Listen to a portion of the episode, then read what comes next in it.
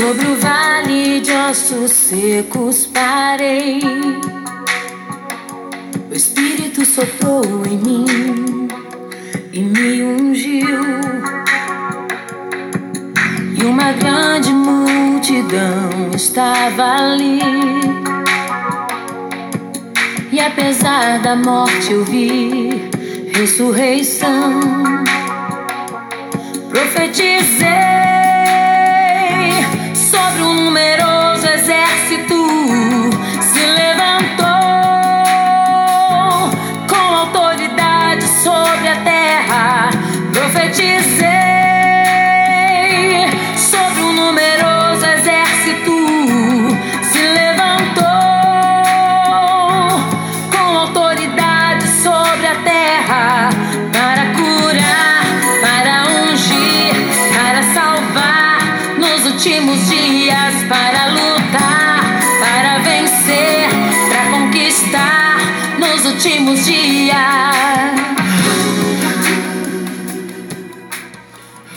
Estamos no meio de uma batalha espiritual. Você também está no meio dela. Deus nos dá a sua armadura para que sejamos mais que vencedores.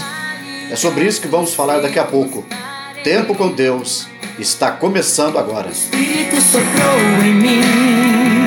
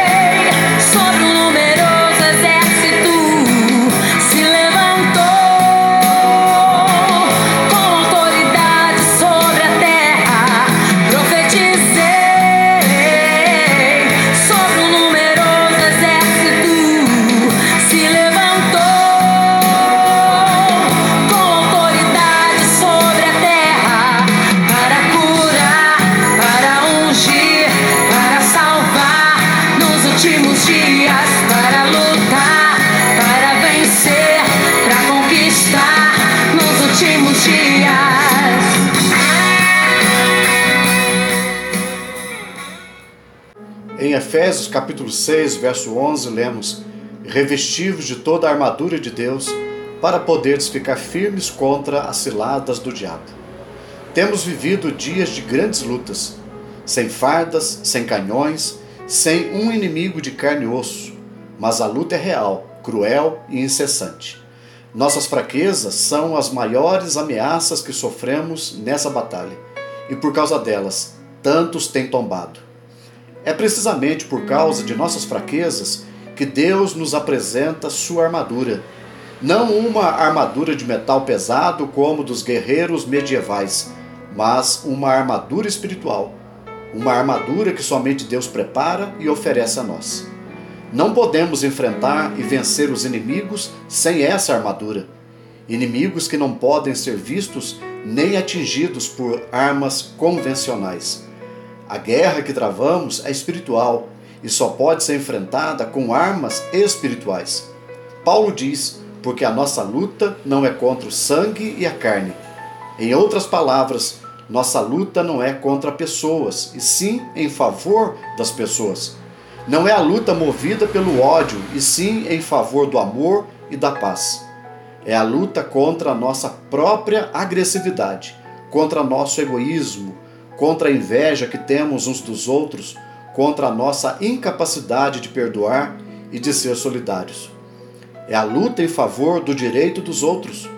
É a luta em favor da igualdade de oportunidades, da aceitação das diferenças, da compreensão com as fraquezas alheias, em favor da dignidade e do respeito que todos necessitam.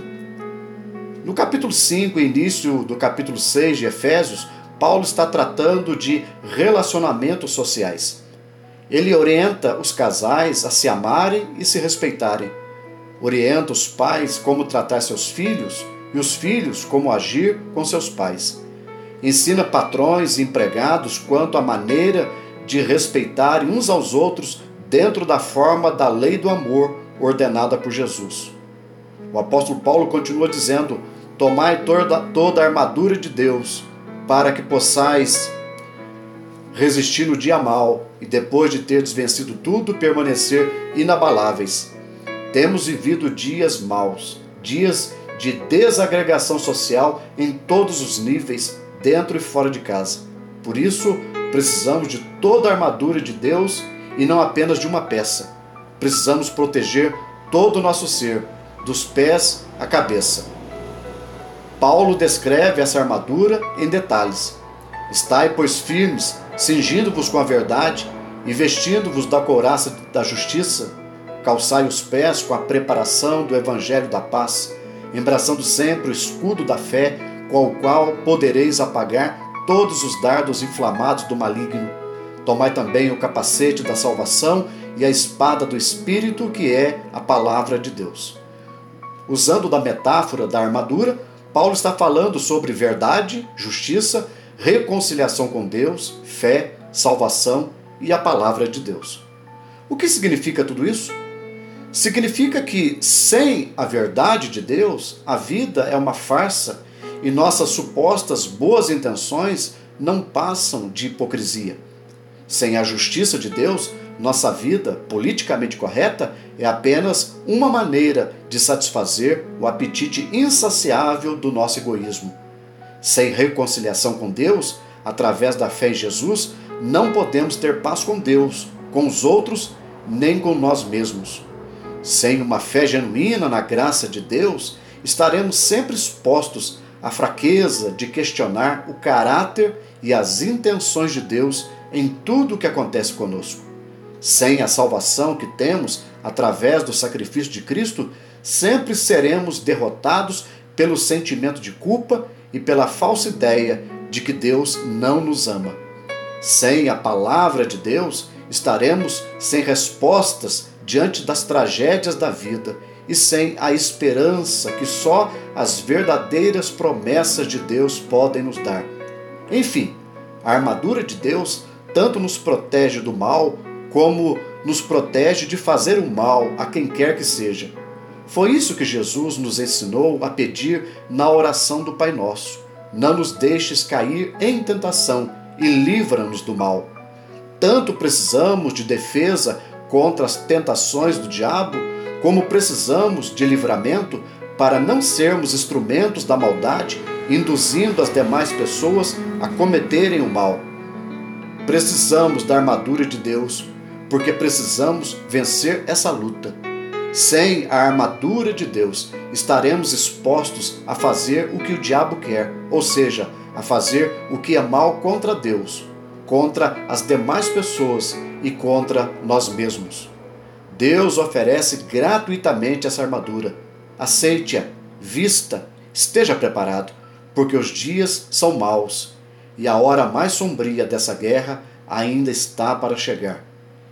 Que Deus nos ajude a perceber os perigos dessa guerra e a aceitar e usar essa armadura, porque, admitamos ou não, a guerra é real e está em curso, ao nosso redor e dentro de nós, nesse exato momento. Dessa armadura depende a nossa vitória.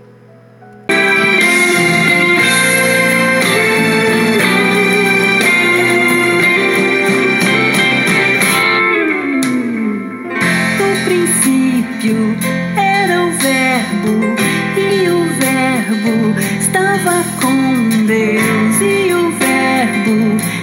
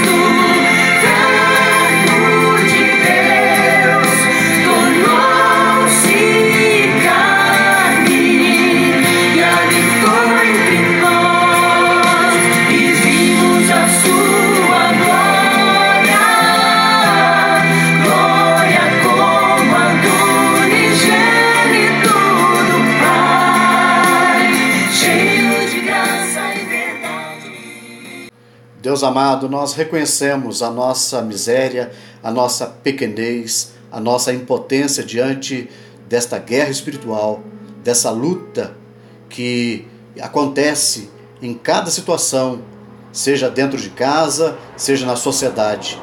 Ó Deus, ajuda-nos.